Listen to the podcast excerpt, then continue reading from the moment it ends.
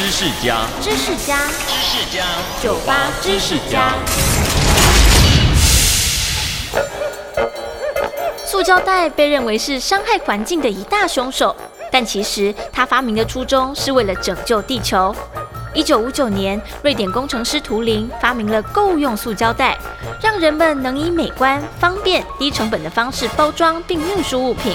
而更重要的是，图灵认为发明塑胶袋可以作为纸袋的替代性产品，不仅耐用、可重复使用，更可以减少伐木量，保护环境，进而拯救地球。